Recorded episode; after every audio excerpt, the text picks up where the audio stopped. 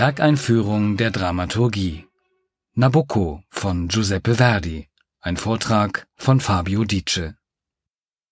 Giuseppe Verdi hat die Oper Nabucco im Alter von 28 Jahren und in mehrfacher Hinsicht unter besonderen Umständen geschrieben. Er war als Komponist nicht mehr ganz unbekannt und hatte an der Mailänder Scala mit seiner ersten Oper Oberto bereits einen Erfolg feiern können, mit seiner zweiten Oper Un giorno di regno aber auch erlebt, was es bedeutet, gnadenlos ausgepfiffen zu werden. Wirklich tragisch war hingegen das private Schicksal Verdis.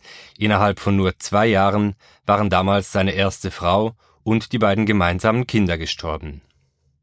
Besonders waren aber auch die Umstände der damaligen Opernkultur in Italien, in der ersten Hälfte des 19. Jahrhunderts waren dort über 600 Theater gebaut worden, die Hälfte davon groß genug für Opernaufführungen.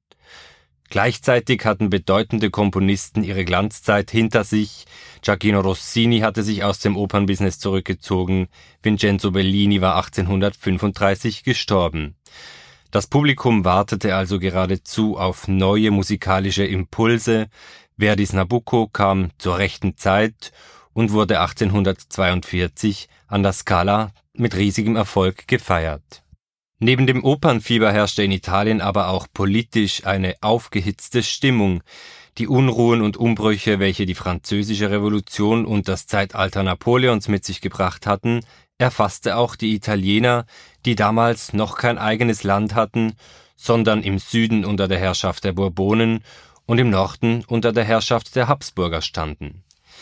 Viele Italiener wollten diese politische Fremdbestimmung nicht länger erdulden, was im Lauf der Jahrzehnte zu Unabhängigkeitskriegen und 1861 schließlich zur Gründung des Vereinigten Italienischen Königreichs führte.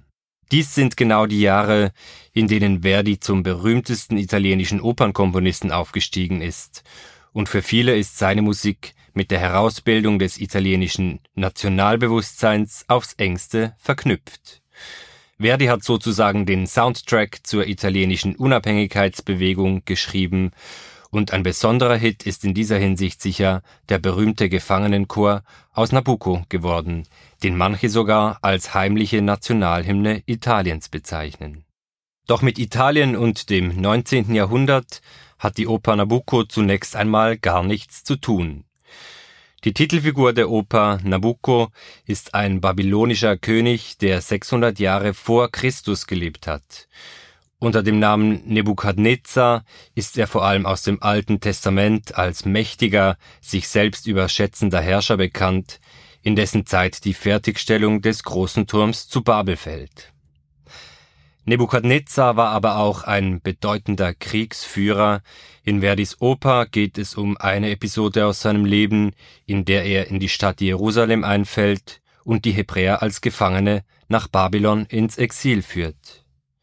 Vor diesem konfliktreichen Hintergrund zweier Völker und zweier Glaubensrichtungen entfaltet Verdi das private Drama um den König Nabucco und dessen zwei Töchter.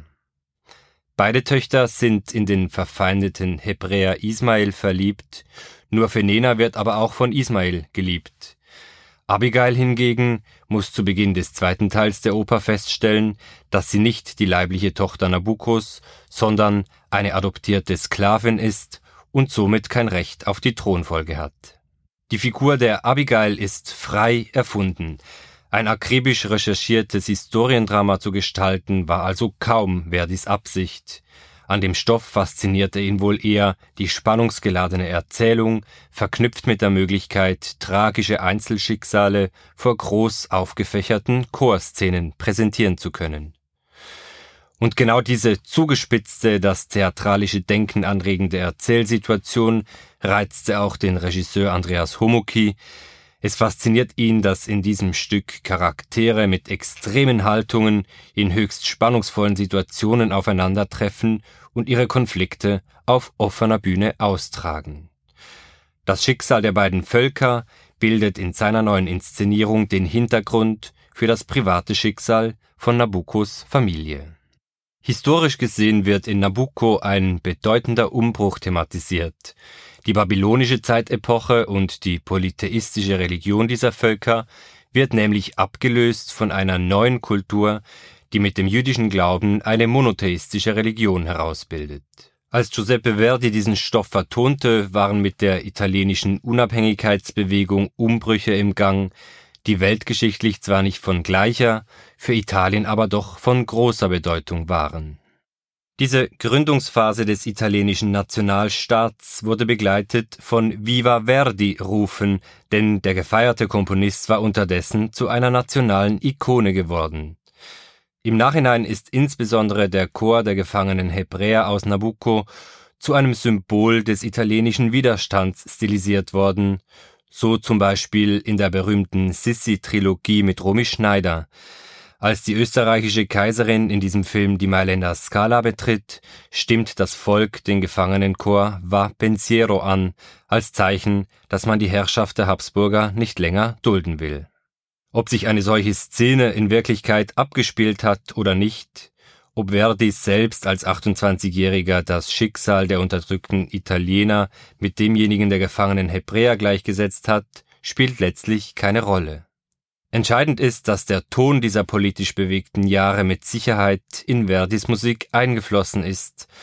Der Ruf nach Befreiung und Selbstbestimmung existiert nicht nur zur Zeit der Hebräer im babylonischen Exil, er ertönte auch in Verdis Zeit und wiederholte sich im Lauf der Geschichte immer wieder.